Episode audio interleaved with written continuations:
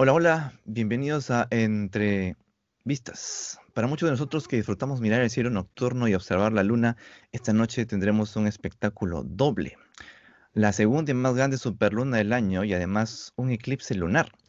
Para hablar sobre nuestro satélite natural y los esfuerzos que se están haciendo para regresar humanos a la Luna, está con nosotros Francisco Andols.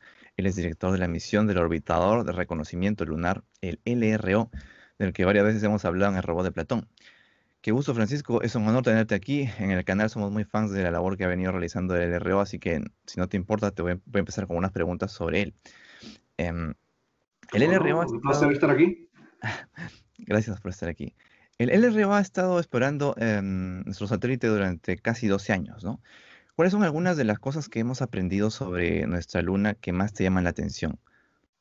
Uy, hay varias cosas que definitivamente me han llamado la atención. Ah, primero, sabemos que con la información que hemos capturado con el, REO, eh, con el instrumento Diviner en específico, sabemos que la Luna es el lugar donde más hay un punto más frío de todo el sistema solar. En los polos, especialmente en el polo norte, hay una región en, la, en uno de los cráteres que está constantemente oculto la luz, de la luz solar, en que la temperatura es la más baja de todo el sistema solar, inclusive más baja que lo que se puede encontrar en Pluto, en Plutón. Eh, las temperaturas generalmente puede bajar hasta menos 250 Celsius, este, aproximadamente menos 400 Fahrenheit. O sea que es bien, bien frío. Ah, para poner en contexto, el agua, por ejemplo, la podemos congelar casi inmediatamente a una temperatura de menos 40 Celsius. O sea que al estar hablando de una temperatura de menos 250 es increíble. O sea, es casi es bien difícil poder imaginarse ese tipo de temperatura. Eh, otra de las cosas que he encontrado bien interesante es cómo, a pesar de que el cambio en la superficie lunar no es tan drástico como lo ha sido en la Tierra, todavía hay bastantes cambios que están ocurriendo. sabemos que hay eh, temblores, eh, movimientos sísmicos en la Luna. Todavía hay regiones que están donde se notan, donde ha habido erupciones o donde el magma ha subido a la superficie más recientemente de lo que se había esperado anteriormente. Otro punto que he encontrado bien interesante es que desde la desde órbita lunar hemos encontrado varios puntos en la luna donde se divisan cavernas bajo el suelo lunar. Estos han sido lugares donde el flujo de lava millones de años atrás socavó y dejó unos túneles o unas cavernas y debido a movimientos sísmicos o impactos de meteoritos, se han formado estos boquetes en la superficie que nos dejan ver levemente, por lo menos un poco de esas cavernas o esos túneles bajo la superficie lunar. Mm. Parte de lo que a mí me llama la atención de eso en específico es que estos lugares, estas cavernas podrían servir de lugares para los astronautas o los exploradores que vayan a la Luna para poder resguardarse en caso de tormentas solares o lluvias de meteoritos que impacten la superficie lunar. Y pues, a pesar de que la intención es poder tener las bases con estructuras que puedan aguantar ese tipo de exposición al, o elementos, siempre hay estas guaridas que podrían usarse en caso de emergencia. Mm.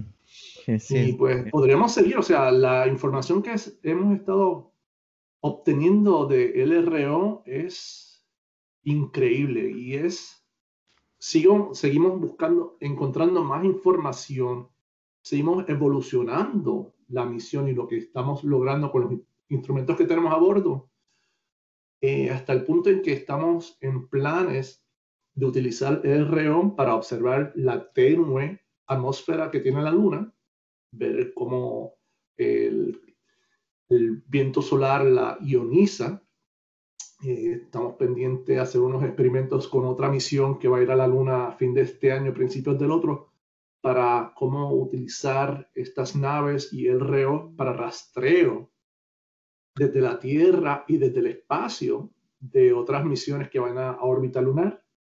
E inclusive estamos trabajando con diferentes radares en la Tierra para poder aumentar la capacidad para poder rastrear todas estas misiones que tenemos planeadas en los próximos años y décadas. O sea, tiene para rato. Tiene para rato todavía. ¿Hasta cuándo está oh, proyectado? sí, sí. ¿Perdón? ¿Hasta cuándo está proyectado su, funcionamiento? Estamos tratando de extender la misión de LRO lo más posible. Ah, ahora mismo, con la cantidad de combustibles que nos queda a bordo, podemos seguir la misión hasta el 2028 si economizamos ese consumo de combustible que nos queda. Obviamente, pues siempre están las maniobras que tenemos que hacer para mantener la órbita, a pesar de que la tenemos una órbita elíptica en estos momentos y no una órbita circular.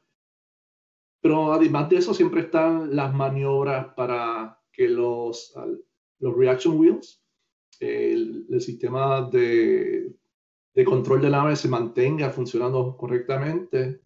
Y de vez en cuando, pues también en preparación para eclipses lunares como el que vamos a tener eh, por la, mañana, la madrugada mañana, pues tenemos que alinear dentro de la órbita que tiene el REO alrededor de la Luna, ponerlo en un punto que sea beneficioso para que absorba la más cantidad de luz solar antes de que empiecen esas varias horas de eclipse, donde pues vamos a depender de las baterías de la nave para sostener y mantener los instrumentos calientes sin que este, las temperaturas los afecte.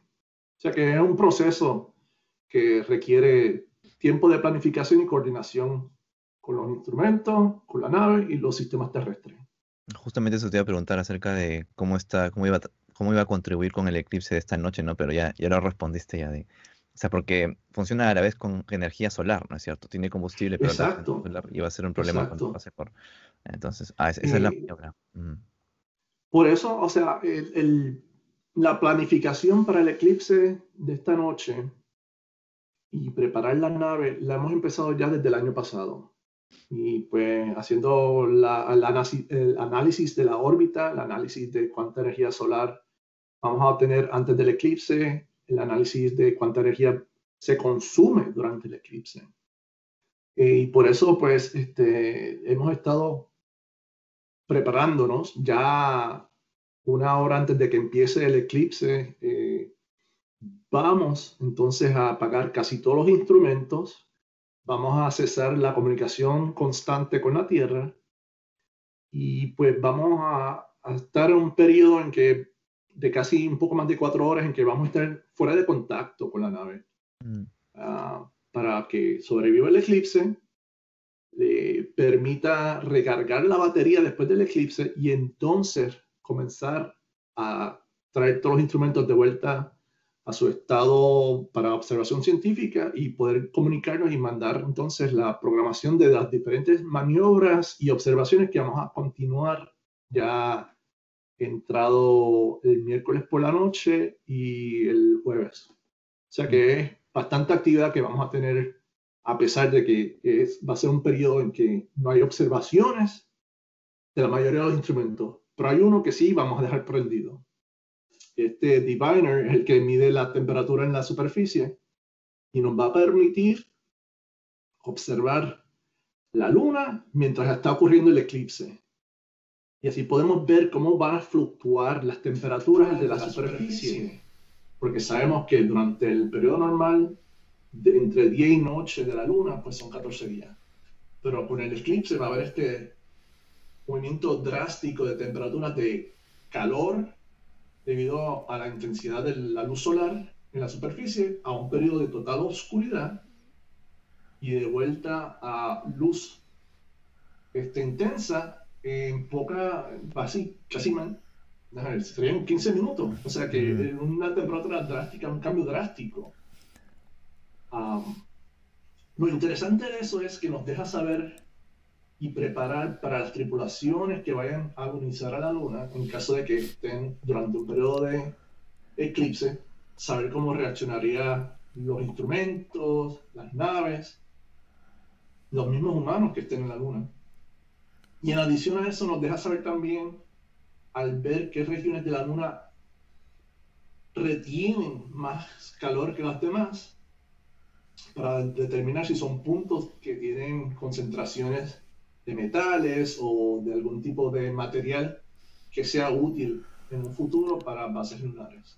Mm, y ahora, justo estaba también, parece que te adelantabas a las preguntas que te voy a hacer.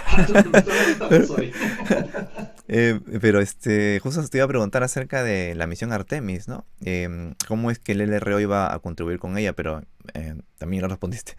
Eh, pero ahora que hablamos, ah, pero ¿tienes otra, otra, otra cosa más con la cual va a contribuir? Fíjate, ahora mismo el LRO, como yo lo estoy lo envisiono, la visión que yo tengo de Reo ahora mismo es que es un puente entre lo que era la ciencia lunar desde los 60, 70, en que era más bien una exploración y averiguar la historia de la luna, la historia del sistema solar, la historia de, de la Tierra. Y estamos yendo ahora en dirección a un futuro, una ciencia lunar que se dedica a observar más y tratar de averiguar cuáles son los recursos que hay en la Luna, cuáles son las situaciones ideales, los puntos claves para alunizar y explorar. Alunizar y establecer bases para utilizar esos recursos lunares. ¿Cuáles son esos puntos que serían favorables para uso de, como un punto de partida hacia la exploración del resto del sistema solar. O sea, sabemos que una vez con las misiones Artemis, la data de LRO nos va a dejar saber cuáles son esos puntos eh, estratégicos para lunizar, para poder poner eh, esos puestos lunares o bases. Mm. Y cómo utilizarlos de nuevo para un futuro, utilizar la luna y estaciones lunares en órbita como punto de partida hacia Marte, hacia los asteroides, hacia las lunas de Júpiter y Saturno. O sea que estamos empezando un punto en que se nos están abriendo las puertas a la exploración. Y yo siempre he entendido que ese tipo de exploración, ese interés en saber más es parte del, del fundamento de lo que nos hace humanos. Exactamente. es, emocionante. Sí, realmente emocionante. Estamos empezando a entrar a este punto de partida hacia un futuro con muchas posibilidades. Sí, esta década que se viene va a ser increíble. Eh, em, pero ¿en qué parte estamos ahora con el, programa Artemis? ¿Te, te, muestras optimista? Eh, ¿Crees que vamos a rezar una 2024? ¿Cómo lo ves tú desde, desde la perspectiva ahí? Por todo lo que conozco en este momento, con todas estas misiones como el RO, misiones comerciales que están empezando a partir de la Tierra hacia la Luna este, a final de este año. Eh, el programa espacial de los cohetes, de las cápsulas, de las naves, todo lo que se ha estado desarrollando en cuanto a vehículos lunares. Eh, estamos básicamente em, bien encaminados para poder lograr eso de aterrizar en el 2024, lo más 2025, en la Luna y tener esa tripulación de cuatro astronautas por fin volver a que los humanos pongan pie en la Luna. Y inclusive con esta misión Artemis del 2024 no tan solo los hombres, sino también mujeres. Va a haber una mujer parte de esa tripulación y sería la primera mujer en la Luna. O sea que también eso es algo, un adelanto en cuanto al punto de pensar de la, de la gente y un punto muy importante para la humanidad. Bueno, y una última pregunta, Francisco. ¿Dónde pueden ir nuestros espectadores para aprender más sobre la Luna? Bueno, fíjate, este, eh, la NASA tiene dos buenos sites donde pueden ir. Eh, en español pueden ir a ciencia.nasa.gov Y pues ahí van a encontrar mucha información sobre la luna, sobre el eclipse, sobre las misiones Artemis, inclusive sobre el RO. Eh, en inglés pueden ir entonces a moon.nasa.gov. Ahí entonces hay mucho más información y enlaces a otros puntos eh, en Internet con más información de las, todas las misiones que hay de la NASA y sobre la Luna. Así que eh, eh, a veces los puntos de, estas entrevistas no son lo suficientemente largas. Sí, exacto. Porque hay tanta información que podemos compartir. La verdad que, que se hace difícil saber cuáles son los puntos bajo mantenerlo. afortunadamente ahora mismo tú estás en, una situación en que no tengo nada todavía proyectado en otras entrevistas justo después de esta, así que si necesitas un poco ah. más de tiempo lo puedes hacer. Pues podemos, porque tengo varias preguntas que me gustaría seguir haciéndote acerca de eso. Ok, sí, ah, perfecto. Hablando del programa Artemis, ¿no? Y mm, en el canal Robot de Platón nosotros hablamos bastante de ese programa. Estamos eh, en realidad el canal es muy orientado al espacio, porque a la gente mucho le, apasiona este tema, ¿no? Y estamos haciendo constantemente directos en eh, la plataforma de Twitch también sobre cada lanzamiento que se hace. Está muy al tanto la, gente de mm, SpaceX, de todas las todos los directos que hace la NASA prácticamente los transmitimos por ahí también. Hacemos directos por ahí. Em, entonces estamos muy, muy, muy emocionados con lo de la luna. Es ahora que tú nos dices que nos das la confianza, te muestras muy positivo de que va a ser 2024, porque tú sabes, la NASA a veces se demora un poco con los, con los tiempos. El James Webb es un ejemplo de esto, ¿no? Pero eso no, no se sabe, pues, este, lamentablemente, a, em, a, ciencia cierta, con algunas cosas, cómo se va a cumplir, pero tú trabajas ahí directamente y estás al tanto eh, y sabes mucho, mm, tienes una mejor idea, una mejor perspectiva de cómo van a ser las cosas, ¿no? Entonces ahora sí les puedo decir a la gente que en 2024, 2025 lo mucho vamos Ahora mismo estamos muy positivos en cuanto a la posibilidad de hacerlo. En todos los programas siempre hay una situación en que uno planea, pero siempre va a haber cosas que uno no tiene control. Eh, muchas de las misiones en las que yo he trabajado, pues hemos estado por lanzar cuando decimos y siempre pasa algo, ya sea en la misión, con la nave, en los instrumentos o sistema terrestre, o inclusive, eh, como dependemos de los fondos del gobierno, siempre hay la posibilidad de que el Congreso diga, mm, aguántense un poco, necesitamos cartarles el presupuesto. Pero ahora mismo, como están las cosas, yo estoy muy optimista de que sí, que para el 2024 podrán lanzar Artemis.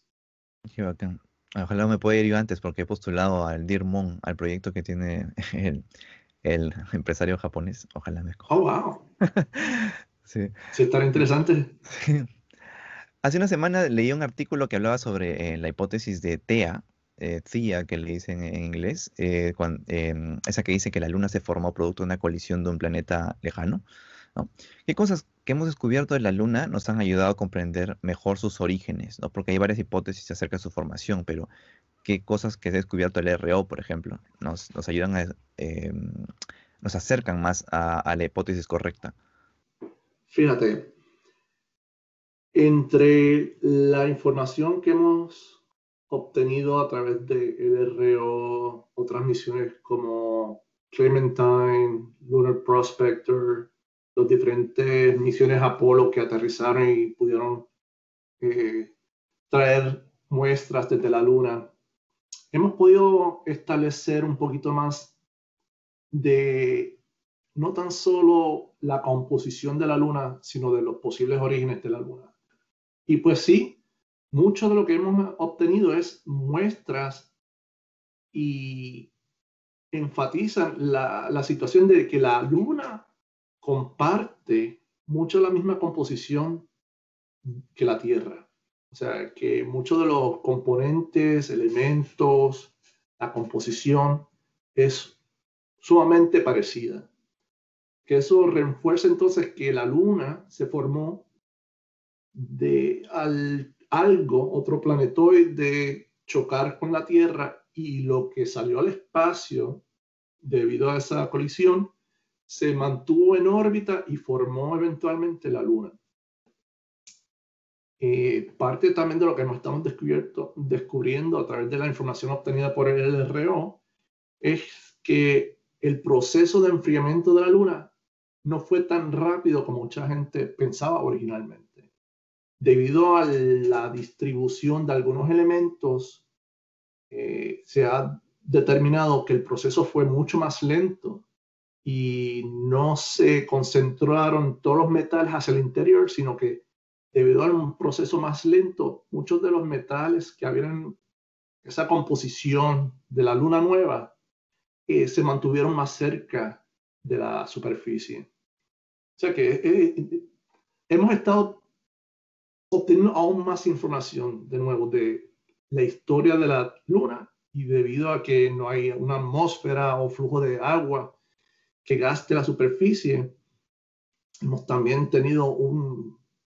La luna se ha convertido en un libro abierto de la historia del sistema solar, de la Tierra, de la Luna, y hemos visto cómo ha habido diferentes periodos desde su formación en que hubo muchas colisiones de meteoritos y asteroides contra la Luna y la Tierra, eh, cómo todavía sigue evolucionando, y es súper interesante. Mm, justamente eh, hablas de historia que tiene la Luna, pero también el LRO está haciendo bastante historia ahí, incluso está recopilando documentos históricos como son los alunizajes, ¿no es cierto? Hemos podido ver también, gracias al LRO, eh, imágenes que toma, se pueden ver los alunizajes, se pueden ver la sombra de la bandera, se pueden ver incluso hasta los... En las etapas de descenso que han dejado, ha sido abandonadas ¿no? en, algunos, en algunos sitios. ¿no? ¿Qué, ¿Qué, ha sido lo más interesante que, para ti que ha, que ha, podido fotografiar el LRO? Además de... De las misiones, claro, las misiones Apolo. además de todas las misiones de Apolo y los sitios donde alunizaron y poder ver no tan solo los módulos de aterrizaje, sino inclusive ver las huellas que dejaron los vehículos lunares, eh, ver los puntos donde todavía están los reflectores de láser para medir la distancia de la luna. Eh, estamos también observando las diferentes misiones que están alunizando ahora mismo.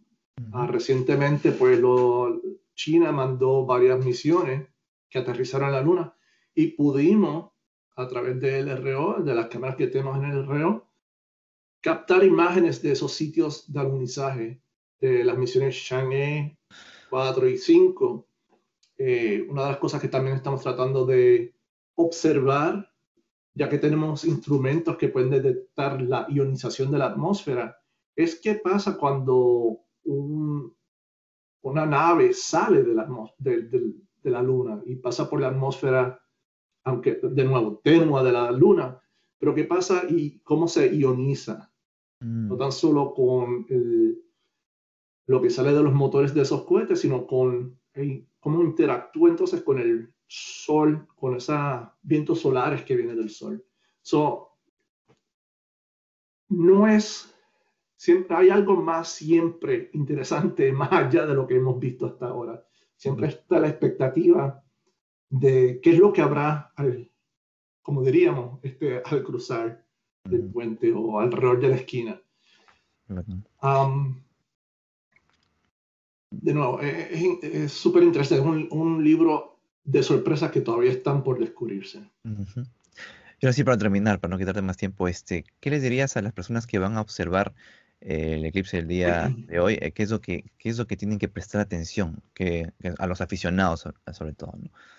Bueno, primero, yo creo que desde el punto de la, de, vamos a poner, la superluna, primero que nada, hay que aprovechar que va a ser el, la luna más brillante, más cercana a la Tierra durante todo este año.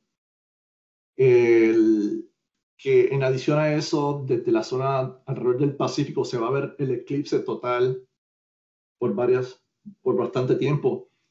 Es, es una oportunidad.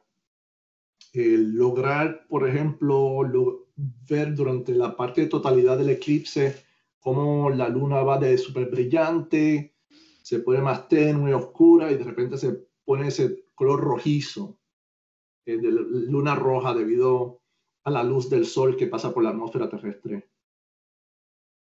una vez uno está viendo eso, está ese espectáculo.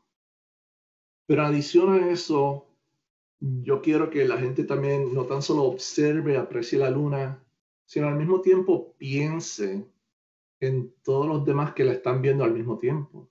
Mm. Que no son no, tan solo los vecinos de la misma calle donde uno vive, o, la, o el mismo pueblo, o inclusive el mismo país. Cuando estamos viendo la luna, especialmente cuando se pone tan bella, así super luna, brillante, grande en el cielo, está viendo toda la Tierra al mismo tiempo. Y nos debemos acordar de cómo estamos todos compartiendo no tan solo la luna, sino la Tierra como tal. Y la luna ha servido como testigo de nuestra historia, cómo hemos evolucionado, cómo hemos avanzado. O sea que la luna es el testigo de nuestra historia, nuestro presente, y seguiría siendo el testigo de nuestro futuro y cómo vamos adelantando. Nada más algo bonito que yo creo que también debemos tomar en cuenta, que no es tan solo la ciencia, sino la inspiración que nos da la luna. ¿Qué más que la luna para unirnos en estos tiempos difíciles? Exacto. Em, y bueno, eso ha sido todo. Muchas gracias, Francisco, por acompañarnos el día de hoy. hasta una próxima oportunidad. Ha sido un placer, de verdad. Un abrazo. Gracias, igual. Aquí a la orden.